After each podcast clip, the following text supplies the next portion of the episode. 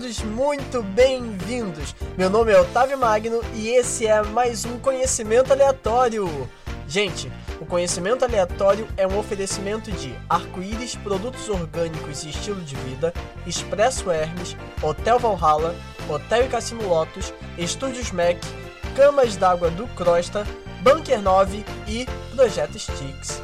Galerinha, utilizem produtos mitológicos, mas lembrem-se sempre de que alguns locais são extremamente perigosos.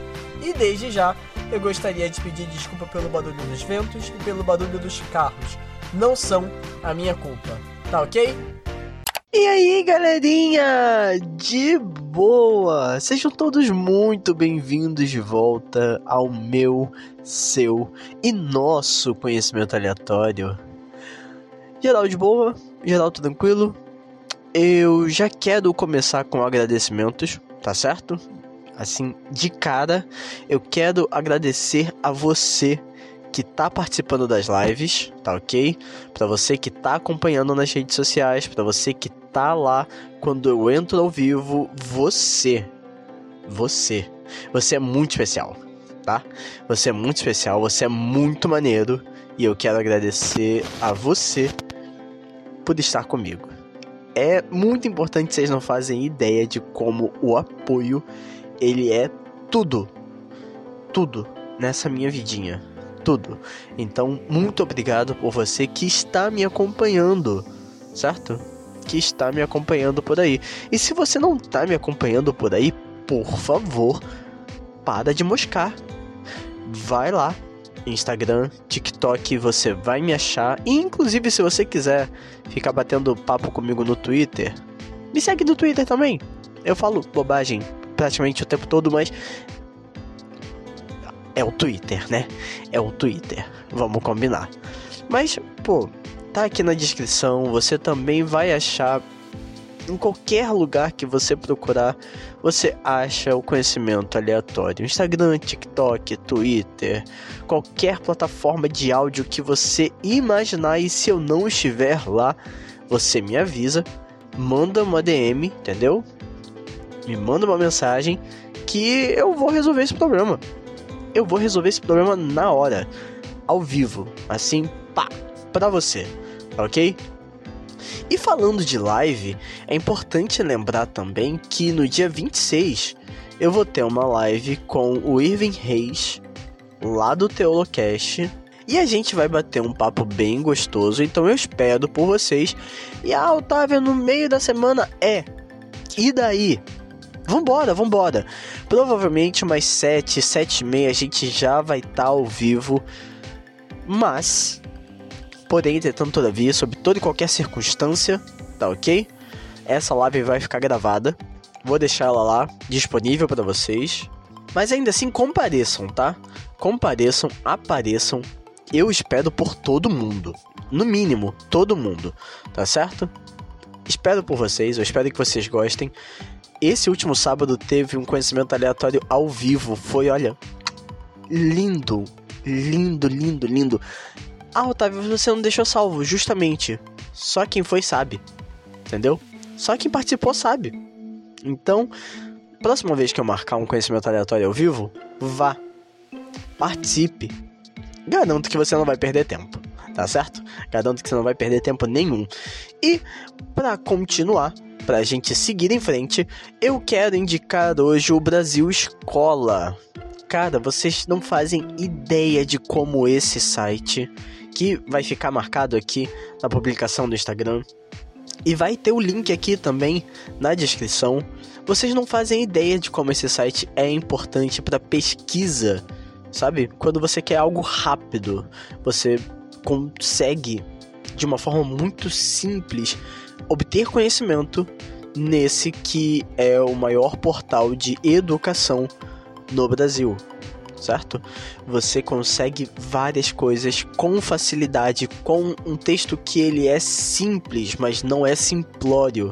Isso é mágico, tá? Isso dentro da educação é extremamente mágico. Então, por favor, se deem ao trabalho de prestigiar o Brasil Escola. Sigam, compartilhem, leiam, visitem o site. É um site precioso para o Brasil tá certo? Então, para você, terráqueo, falante de PTBR, por favor, acesse Brasil Escola, você também não vai se arrepender. Novamente eu venho aqui para tentar agradecer em forma de podcast. Isso está virando um hábito e está ficando bem preocupante.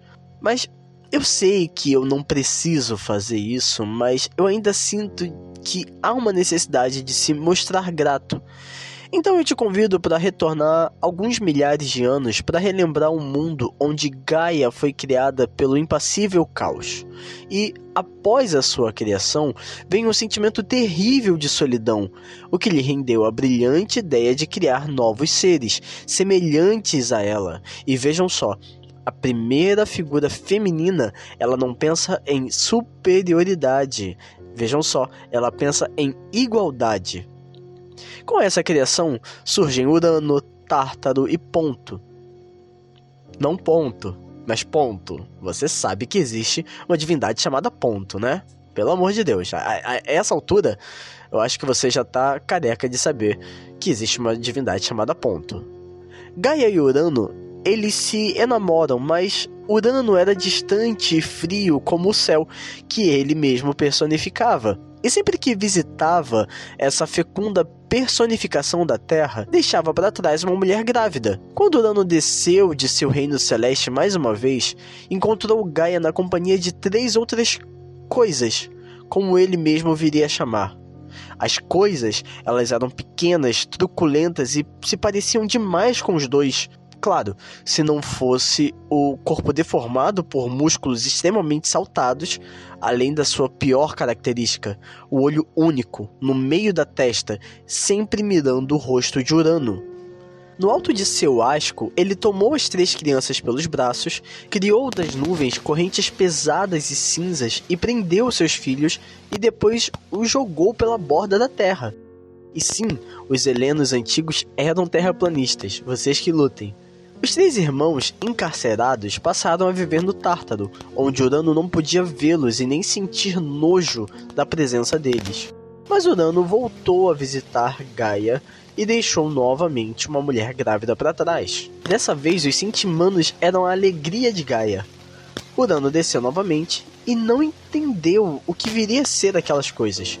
Tinham 100 braços, o que explicava, obviamente, os seus nomes, e se o único olho dos ciclopes dava nojo para Urano, os 100 olhos dos centimanos, espalhados por 50 cabeças, fizeram Urano ter vertigens. Logo, ele estava pronto para repetir o ato e tirar aquelas monstruosidades de perto dele, atirando novos filhos no Tártaro, onde não poderiam ser vistos. Numa nova visita, Urano deixou sua consorte grávida. Isso se repetia e repetia de forma quase viciante, de forma que a terra, sempre fértil, começasse a ficar cansada, amarga e a não dar bons frutos como antes. Doze vezes mais, Urano veio e deixou uma criança para trás dessa vez mais parecidos consigo mesmo, mas isso não o tornava mais carinhoso ou menos cruel. Pelo contrário, fazia a Gaia sentir saudade do silêncio do caos. Então, num belo dia, ela decidiu que aquilo merecia um basta, um fim verdadeiro. Chamou seus doze filhos, que não foram exilados, e tirou do próprio coração o fruto de seu mais puro ódio, o anseio de sua vingança, uma lâmina de ferro escura e afiada. Ofereceu aos seus filhos e disse que quem matasse Urano se tornaria o novo senhor ou senhora do universo. O pior fruto de Gaia, a fruta mais nova e o mais fraco de seus filhos, aceitou o desafio. Cronos se tornou o primeiro assassino do universo. Após emboscar o pai, Cronos desferiu o primeiro golpe e que foi o suficiente para ser extremamente mortal, na genitália de Urano, o tornando permanentemente estéril. Ao vingar a sua mãe, Cronos se torna o senhor do universo, rei de tudo aquilo que existe. Essa sangrenta e trágica introdução se faz necessária para o nosso episódio quando Higino conta que a ordem de nascimento dos filhos de Cronos seria Hestia, Deméter, Hera, Hades, Poseidon e Zeus. E é justamente da filha mais velha de Cronos que eu quero tratar hoje, a primogênita do desposto rei do cosmos. Como era de se esperar, temendo que a profecia do destino se tornasse real e uma das suas crias acabasse roubando seu poder, Cronos fez o que lhe parecia ser mais sensato quando ele viu a sua primeira filha. Ele a engoliu. E fez isso até que a sua mãe se cansasse desse roteiro canibalista, até que, meio tarde, convenhamos, e deu ao seu marido uma pedra no lugar do bebê que seria Zeus. Mas esta estava lá, vendo crianças e uma pedra descerem pela garganta do pai, até que uma bebida estranha chegou e mudou seu destino. A bebida que fez o seu pai regurgitar cinco crianças que ele havia abrigado em seu estômago. Logo de início, esta se mostrou uma deusa diferente. Enquanto os outros irmãos lutaram ao lado de Zeus, esta foi a responsável por guardar a base de operações de seus irmãos. Quando os deuses marchavam em guerra, como por exemplo a titanomaquia ou a gigantomaquia, esta ficava para trás, dando a segurança de que o Olimpo teria alguém para receber dos deuses, fossem eles vencedores ou perdedores, como em um dos eventos finais que marca a gigantomaquia, onde os deuses perdem e ao retornar, encontram a irmã pronta para recebê-los. Esta era a segurança de um local afetuoso em qualquer cenário. E é aqui que a questão mais importante se abriga. Esta é deusa do quê? Esta será consagrada como uma das primeiras deusas domésticas, do conforto do lar, da tranquilidade da casa, da segurança da cidade. Um de seus maiores símbolos é justamente a lareira, tanto a doméstica, que aquecia os moradores de uma casa, quanto a lareira da polis, que abrigava aos estrangeiros que ofereciam sacrifícios logo assim que chegavam a salvo numa polis e também aos pobres, indicando um lugar seguro para passar a noite e não ter a vida levada pelo frio noturno. Havia também uma lareira dedicada a ela no local de reunião dos chefes da polis, pois era ali que a civilidade começava. A cidade em si era feita a partir daquela lareira e das decisões tomadas ali. Quando uma polis era fundada fora da Grécia, uma tocha com fogo da lareira da cidade, símbolo de Estia, era levada para acender uma nova lareira e criar um laço entre os dois locais que não seria quebrado jamais, já que essas chamas não se apagavam, certo? Elas eram sempre mantidas.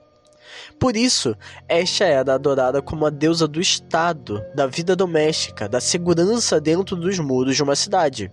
A nossa sociedade, ela não lida bem com a solteirice alheia. Isso é um fato. Mesmo que essa solteirice esteja sendo levada numa boa pela pessoa solteira. A sociedade olimpiana também não lidava bem ao ver um solteiro convicto, e com esta acabou acontecendo a mesma coisa. Ela era cortejada por vários deuses. Entre eles estavam Poseidon, o seu irmão, Apolo, seu sobrinho e Príapo, o seu parente. É difícil estabelecer tantas conexões familiares no Olimpo. Mas esta, ela não queria se ver presa aos deveres de uma esposa, abandonando seu cuidado com o Olimpo. Quando seus pretendentes se apresentaram para o rei dos Olimpianos, esta teve a sua vez de falar e declarou que gostaria de seguir cuidando do que era seu, a família. Um matrimônio acabaria atrapalhando seu dever e era muito mais importante pensar no grupo do que nela mesma ou em qualquer outra pessoa de forma individual. A partir de então, esta ganhou o direito de ser casta, ganhando o respeito de mortais e também dos imortais, tendo sempre como uma parte da sua iconografia o véu, que significa a sua pureza. Esta ainda influenciou também a escolha de Ártemis e Atena à castidade, provando que é muito melhor estar sozinha do que mal acompanhada. Mas uma das brigas mais famosas do Olimpo acontece pelo fato de esta ser uma das 12 divindades clássicas do Olimpo. Mas esse número é um tanto quanto polêmico, ainda mais quando notamos que ele poderia ser 13 se a gente contasse com Hades, ou 14, caso os olimpianos soubessem resolver as coisas sem botar uma guerra no meio. Certamente, o caso de Zeus e Semele é um evento icônico e marcante demais para se esquecer. Mas caso você não se lembre, Semele foi filha de Cadmo e Harmonia e mãe de Dionísio. A mesma teve uma morte horrível provocada por Hera, mas isso é um assunto para outro episódio. Dionísio se tornou famoso na Grécia e um dia ele pensou que deveria marchar contra a Índia apenas porque ele podia empreender uma guerra contra um subcontinente. Mas as coisas saíram um pouco do controle e ele retorna com novos objetivos. Ele subiria o Olimpo e reclamaria para si um lugar entre os deuses. Bom, em seu retorno, ele foi recebido por Afrodite, deusa do amor e da fertilidade, que lhe daria um filho no futuro. E a gente vai voltar a falar dele já já. Quando Dionísio e sua comitiva maluca estacionaram às portas do Olimpo, exigindo que as mesmas se abrissem para ele e seus amigos bêbados, uma reunião muito importante já acontecia no Salão dos Deuses. Todos discutiam sobre a audácia do semideus. Não satisfeito, Dionísio foi pessoalmente ao seu pai exigir o seu lugar de direito, mesmo que ele não fosse o filho mais velho de Zeus, nem o mais famoso dos semideuses, nem mesmo o de maiores feitos. Na realidade, Dionísio era só ele mesmo, mas ao pedir que um décimo terceiro trono fosse colocado entre os maiores deuses, alguns argumentaram sobre o cargo honorário de Hades, outros apoiaram a coragem de Dionísio e outros deuses sugeriram a morte do insolente semideus.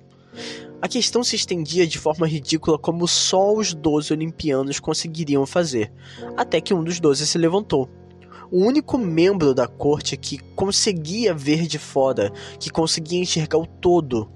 Esha se ergueu e pediu a palavra. E quando Esha abriu mão de seu trono para que a paz voltasse a reinar novamente na família, nenhum dos presentes acreditou. Lentamente, Esha caminhou até a lareira, sentou-se ali e começou a revirar as brasas como se não tivesse acabado de abrir mão de participar do conselho dos seres mais poderosos do universo.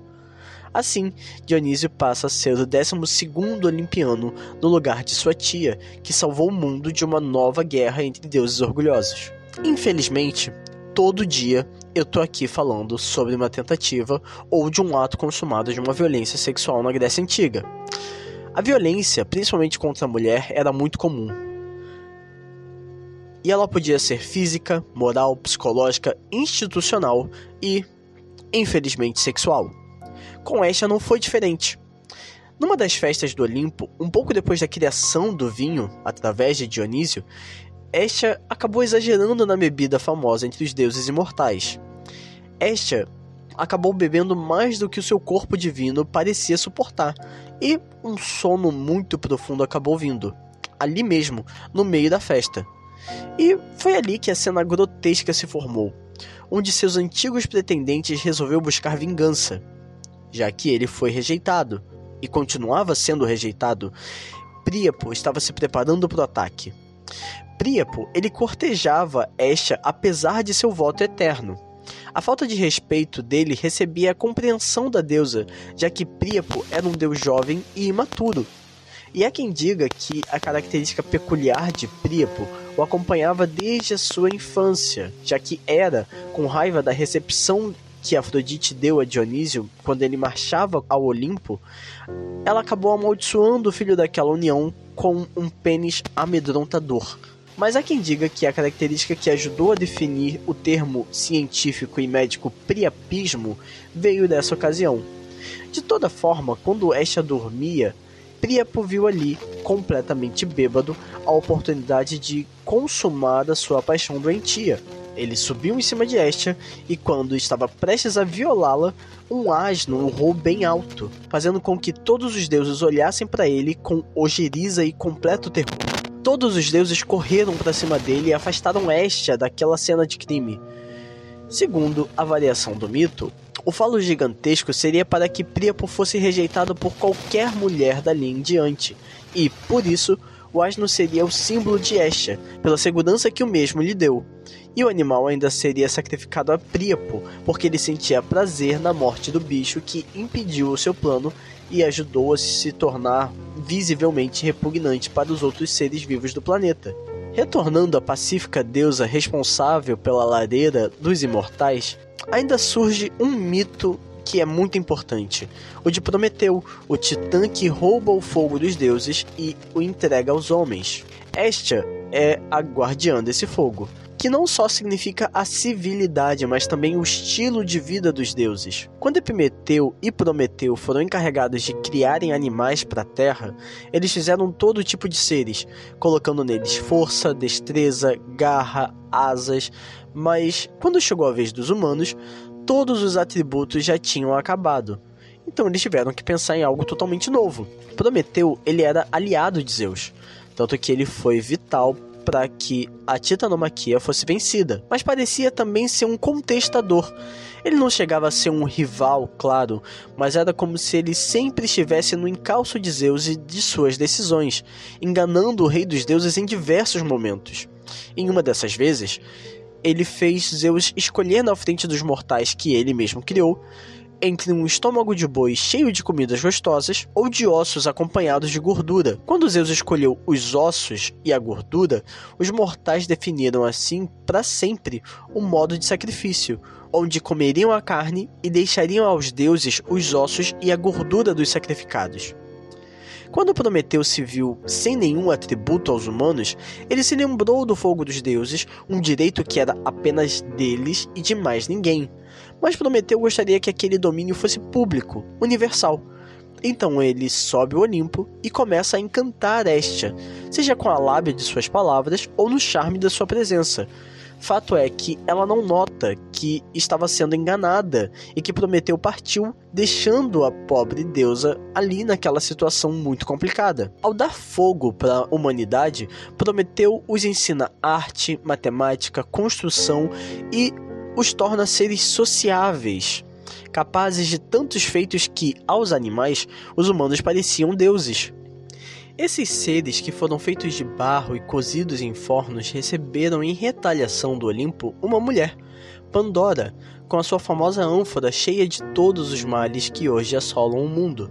Já Prometeu, por seu roubo e enganação, ganhou uma pena de 30 mil anos preso numa montanha, com uma ave monstruosa que comia o seu fígado todos os dias, e o órgão se recuperava para ser devorado novamente no dia seguinte. Essa pena foi revogada por Heracles, que soltou seu tio em um de seus feitos claramente muito históricos. Por ser uma deusa muito da paz, ligada à estabilidade do estado, aos muros fortes da cidade e ao fogo imortal, esta é uma deusa sem muitos mitos. E vale lembrar que boa parte desses mitos é de alguma divindade fazendo alguma besteira. Esta, né, nossa fada sensata. E também vale reforçar aqui que, apesar de ser uma deusa do fogo, Estia não é uma deusa do fogo abrasivo, que fere, que destrói, como por exemplo o fogo dos titãs ou dos gigantes. Mas na real, ela é deusa do fogo que aquece, que alimenta, que recebe as oferendas dos deuses, do fogo benéfico, do fogo que afasta o mal e ainda assim, um fogo diferente de Festo, que é um fogo que constrói e molda, que modifica e limpa. Esta é deusa do fogo que ilumina e serve de guia aos que chegam, não importa de onde estão vindo. E é aqui que a magia mora. Todo esse assunto me leva de volta àquele esforço inicial. Agradecer, lembra? De uns tempos para cá, eu tenho visto em Estia uma figura especial, uma figura que toda família tem é aquela figura que representa aquela pessoa que, se você prestar atenção o suficiente, vai ver que ela sempre esteve ali. Sabe, aquela pessoa que aquece, que nutre, que indica uma boa direção. E às vezes parece que eu tô falando de uma mãe, né? Segundo os últimos episódios, mas não. Não é sobre uma mãe. Mas às vezes pode ser. Na verdade, lá em casa, nossa Estia é a minha tia. Sabe, eu tenho uma memória cativa, sabe? Uma memória bem afetiva. Sempre que eu lembro da minha tia, eu lembro do fogão. E você pode falar, nossa, que machista. Não, não, não. Minha tia é cozinheira. Então, várias vezes, quando eu puxo na memória a minha tia, eu vejo um fogão aceso e vem cheio de comida, um doce, alguma coisa salgada, mas vai vir uma coisa muito boa, sabe? Uma coisa muito elaborada e feita de forma muito rápida. Ela tem uma eficiência, sabe? Que é brilhante e eu olho para ela e eu tenho essa associação.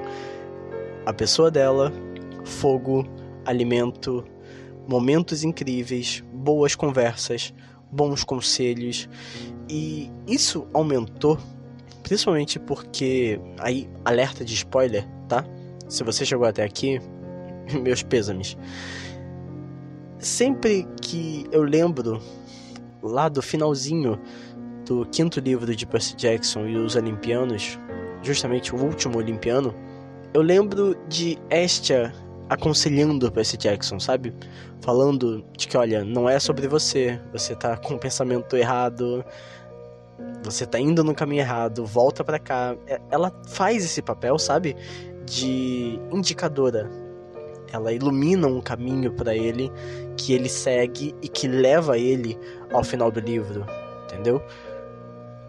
E eu tenho essa memória afetiva também, sabe, de conversas e conversas e conversas e conversas, horas e horas e horas, olhando para o céu ou então respondendo perguntas que vieram dela, mas que respondiam minhas perguntas também. Então, essas várias memórias afetivas me fazem enxergar nela que agora, nessa semana de lançamento do episódio, está fazendo 50 anos. 50 anos. E eu tô na vida dela metade desse tempo. Quando eu nasci, ela tinha essa idade, a minha idade. Essa pessoa que tá fazendo 50 anos agora, ela recheia as minhas memórias afetivas, sabe? Ela tá em vários momentos da minha vida. Eu fecho os olhos, puxo o ar e eu começo a sentir coisas e a imagem dela surge em várias dessas coisas. É muito especial. É muito especial. Então, esse episódio é também dedicado, esse episódio ele é também direcionado a essa pessoa, que é minha tia, que tem se mostrado uma apoiadora brilhante, que tem se mostrado uma pessoa nova a cada dia, que ela tem se renovado a cada dia, apesar de seus 50 anos agora prestes a serem completos. Sabe? É mágico. É mágico você reconhecer essas figuras mitológicas dentro de casa, porque não só esses seres mitológicos antigos, mas se você parar para pensar, você tem um panteão dentro de casa, sabe? Você tem histórias, você tem mitos, você tem pessoas com superpoderes dentro de casa. E a minha tia é uma dessas pessoas, ela é um dos seres mitológicos do meu panteão. Ela é personagem ativo dentro de vários mitos dentro da minha história. Ela é uma pessoa que, para mim, ela já tá eternizada dentro daquilo que eu reconheço como mundo. E hoje ela se torna também eterna através desse podcast que vai ficar registrado por sabe, sei lá quantos anos. Então, tia, muito obrigado porque você esteve nesses momentos, porque você me ajudou a cultivar essas memórias afetivas, porque hoje você me dá créditos sobre coisas que eu gostaria de te dar créditos também, sabe? Porque como eu disse, as nossas conversas, elas tinham perguntas que você me fazia e essas perguntas também respondiam perguntas minhas. Sempre foi uma troca, nunca foi um caminho de mão única. E eu acho isso muito mais importante do que qualquer coisa que possa ser feita aqui ou antes ou depois. Eu acho que essas memórias afetivas elas vão servir para nos definir eternamente. E cara, falando em eternidade, eu tô muito orgulhoso das suas decisões, das coisas que você tem feito. É motivo de aplauso. Parabéns. Parabéns. Você merece muito mais do que esse simples podcast, muito mais do que uma ida no cinema, muito mais do que um beijo, um abraço. Você merece mais. E a gente vai conquistar muito mais. Sabe? Você é especial para mim. E você é especial para várias outras pessoas à nossa volta. Esse podcast é para você. É um presente de aniversário para você. Porque você é a minha Estia. Você é essa figura mitológica. Você é alguém muito especial. Parabéns, tia.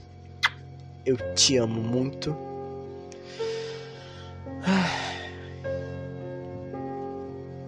E eu espero que não só ela, mas que vocês tenham gostado. Espero que vocês tenham aproveitado. Eu espero que vocês tenham curtido cada segundo que tivemos até aqui e que vocês estejam se cuidando, tomando seus remédios, decidindo aí se você vai parar ou não de usar máscara, se você vai ou não ir para tal lugar, para tal festa. Eu espero que você tenha tomado todas as suas vacinas. Espero que você esteja tomando todos os seus remédios, se cuidando, tomando um solzinho, se protegendo desse frio polar que veio, sabe-se lá Deus de onde. Eu espero, de verdade. E eu espero também que você fique com Deus. Não sei com que tipo de Deus vocês vão ficar, mas eu espero que vocês não fiquem sozinhos. Pode ser extremamente perigoso hoje em dia. São tempos estranhos, onde vários monstros com diversos rostos estão por aí. Então eu espero de verdade que vocês estejam bem, tá bom? Eu amo pessoalmente a cada um de vocês. Gosto de vocês pra caramba. Espero que todos estejam bem, de verdade, tá bom?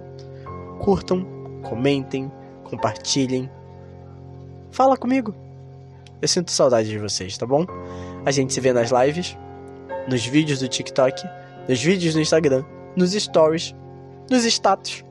Bate-papo e beijo. Tchau.